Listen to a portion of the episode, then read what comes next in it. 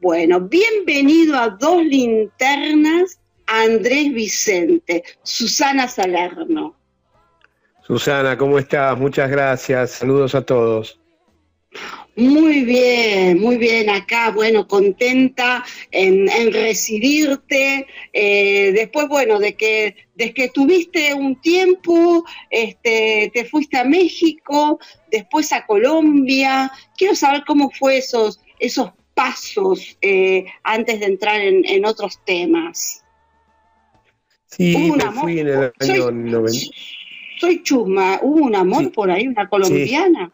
Ah, ¿viste? al, eh, al principio no, al principio yo me fui contratado a México a trabajar en 11 TV de México, el canal del Estado, como si fuera la televisión pública aquí en Argentina.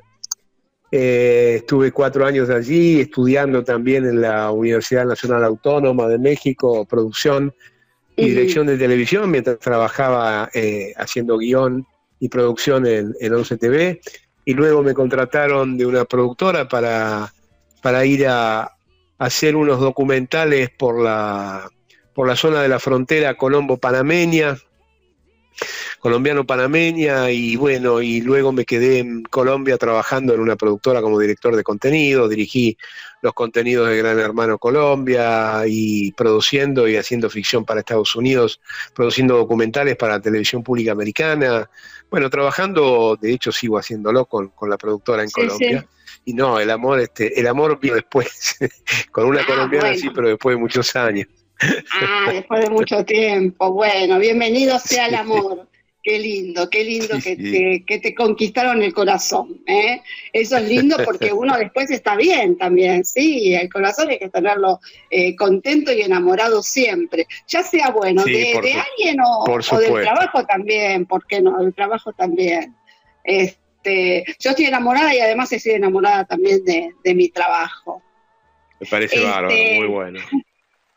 Eh, bueno, este, a ver, y, ahora estabas haciendo 30 aniversario en el Teatro del Tinglado, ¿y, qué pasó con esto? Porque tuviste el estreno, se dieron algunas funciones, ahora se paró por, por, bueno, por lo que ya todos sabemos, ¿y cómo sigue esto? Mirá, eh, yo vine, vine, como vos bien decías en el año, yo vine en el 2019 a filmar la película Un Crack, que ahí me junté con Gabriel Almirón a escribir esta obra. Yo volví a Colombia, la escribíamos por Zoom y eh, bueno, la estrenamos. Este año pudimos estrenarla en marzo, vine en octubre, noviembre a, ensayar y en marzo la estrenamos.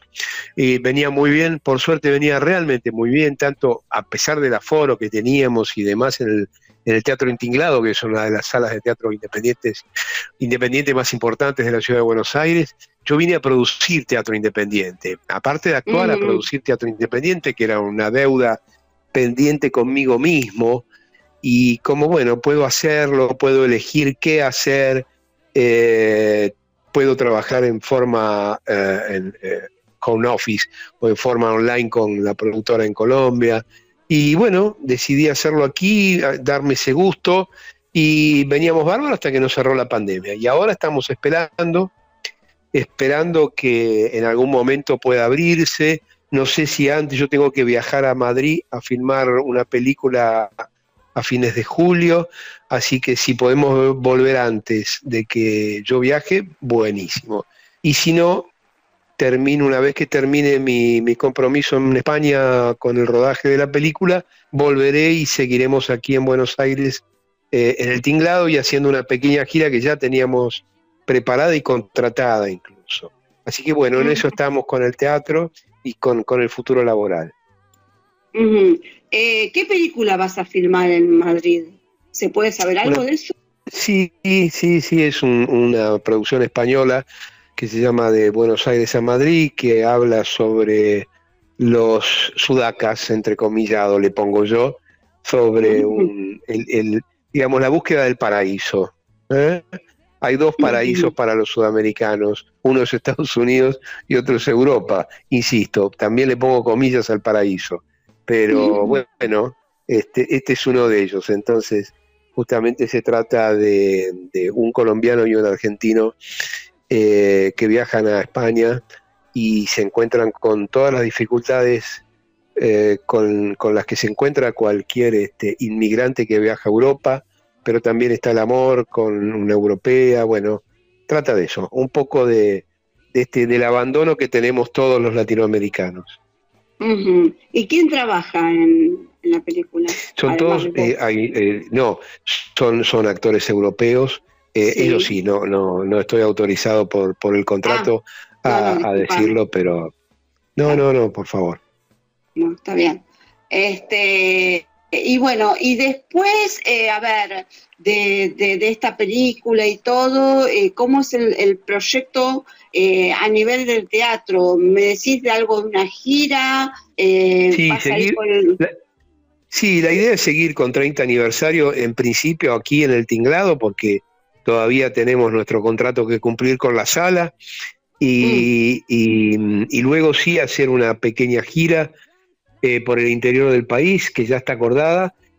Y en, eh, después veremos, después veremos porque realmente yo tengo que definir varias cosas fuera del país y la idea es poder seguir con la obra, aunque sea eh, llevarla a Europa, a España, aprovechando mi viaje, y venderla en España y a Colombia seguramente sí se va a llevar. Y yo voy a producir otra obra, no como actor, solamente como productor, también en Teatro Independiente, una obra nacional de estreno, de sí. una obra que se va a estrenar este año, eh, con un solo actor. Eh, y bueno, estamos en, ese, en, el, en etapa de, preproducción en este momento. ¿Se puede saber el actor? El, eh, Héctor da Rosa, un, ah, hombre ya grande, un gran actor, el negro da Rosa, Sí. Este, sí, sí, sí, con el negro. Y bueno, me pareció buena la obra, yo lo conozco a Héctor hace muchísimos años, la obra me pareció muy interesante y bueno, en eso estamos ahora en preproducción, esperando también que se abra un, un resquicio para que el negro pueda empezar a ensayar. Claro, sí, porque tiene que ensayar. Eh, me he enterado que algunos actores este, ensayan por Zoom. Y sí, bueno. Que no es fácil, yo lo nosotros lo hicimos, con 30, con 30 aniversario lo hicimos por Zoom. Estuvimos casi seis meses ensayando vía Zoom también. Yo, yo no estaba aquí, pero, pero igual, no es, la verdad que no es fácil. Es como hacer mesa. Es como leer el, texto en una mesa y pasar y, que el director te tire pautas. Y tiene que ver con eso, más que nada. Claro, me, me parece que es algo muy, muy muy complicado, es más difícil, este, eh, que la gente por ahí se piensa que no, pero no, es más difícil este, eh, llevar a cabo no todo, porque una cosa es el escenario, la puesta en escena, eh, uno ensaya en el escenario, y es otra cosa, el clima, tiene un montón de, toques. No, no, este, no, no se puede. La verdad que es muy complejo ensayar por Zoom eh, es muy difícil ensayar por Zoom, pero bueno, digamos, es la única herramienta en épocas como las que estamos viviendo que los actores tienen, porque si no, se, no podés trasladarte a un, escenario, no podés eh, trasladarte a un teatro, no podés ensayar presencialmente. Digamos, se hace muy complicado, realmente. Entonces, bueno, es la única que nos queda, ¿no? ¿Qué vamos a hacer? Lamentablemente es así es la única. Y, a ver, eh, ¿te trajo sobre, solo la, mm, la obra esta de, teatro, el regreso y la, y la película? Eh, ¿O había algo ahí de, que extrañabas? Mira, en principio, en principio sí, es eso. Eh, la, necesidad, yo tenía una deuda pendiente conmigo mismo que era producir teatro independiente y, y, y, hacer como actor y realizar como actor teatro independiente. Yo cuando egresé del conservatorio, eh, inmediatamente comencé a trabajar en televisión y en teatro comercial. Y en el año 80, 1980. Mm, y no paré, no paré nunca. Y, no, no pude hacer lo que este, uno tenía ganas, digamos. El teatro independiente no te daba de comer y, y bueno, y yo tuve hijos y la conformación de una familia te lleva a, que si tenés mucho trabajo, no parar, no parar y no darte tiempo, no, tomarte el tiempo.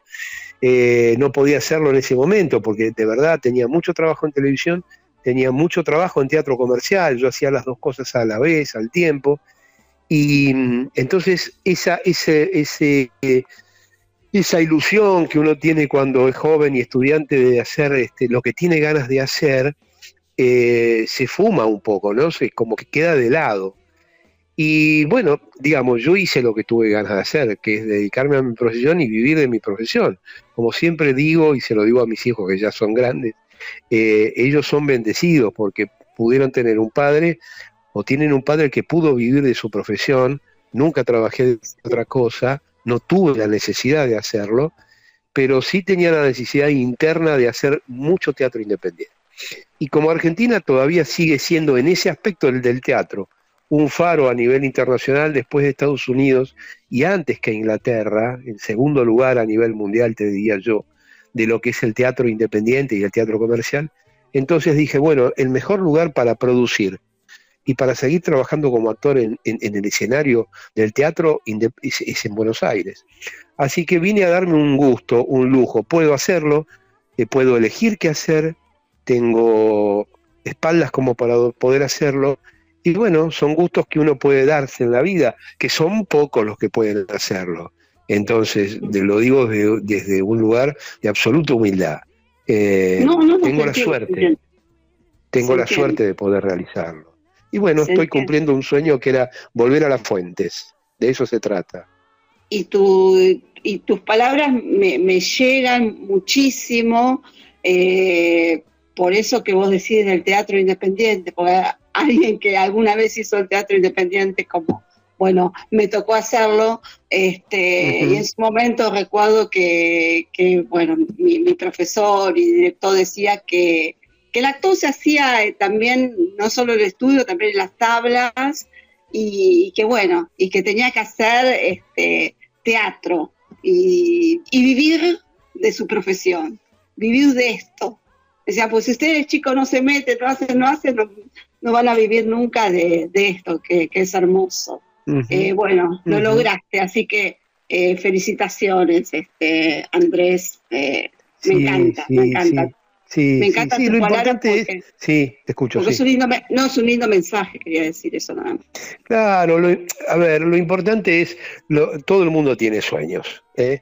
y algunas veces se pueden cumplir, muchas son las más son las veces que no se pueden cumplir, eh, lamentablemente. Y hay mucha gente que queda con cierta frustración en el camino, en su vida, yo ya soy un muchacho grande, no soy un chico joven. No tanto, sos joven, sos, joven, sos joven, Pero bueno, pero entonces, este, digo, yo por suerte no, no tuve frustraciones en mi carrera, pude realizar mi carrera, sigo haciéndolo, sigo trabajando este, incluso desde aquí con la productora en Colombia, puedo seguir haciendo cosas, pero los, los sueños de, del conservatorio uno no los pierde. Entonces, como puedo hacerlo, lo hago, lo hago.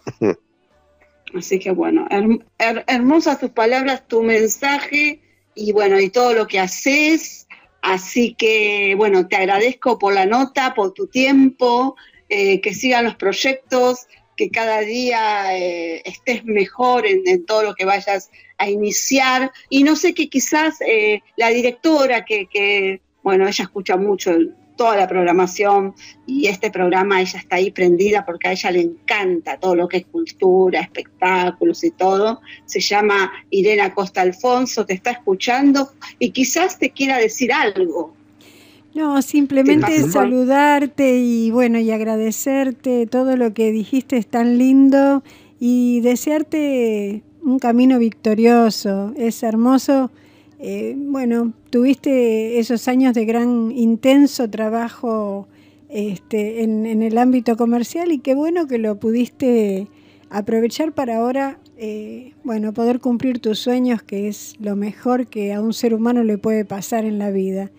Eh, te felicito, te admiramos, por supuesto, te queremos como público y, y bueno, y te agradezco que hayas estado hoy acá hablándonos tan lindo. Nos encantó. Bueno, Bueno, te agradezco mucho a vos por tus palabras, realmente. Muchísimas gracias. Muy amable. Gracias, gracias.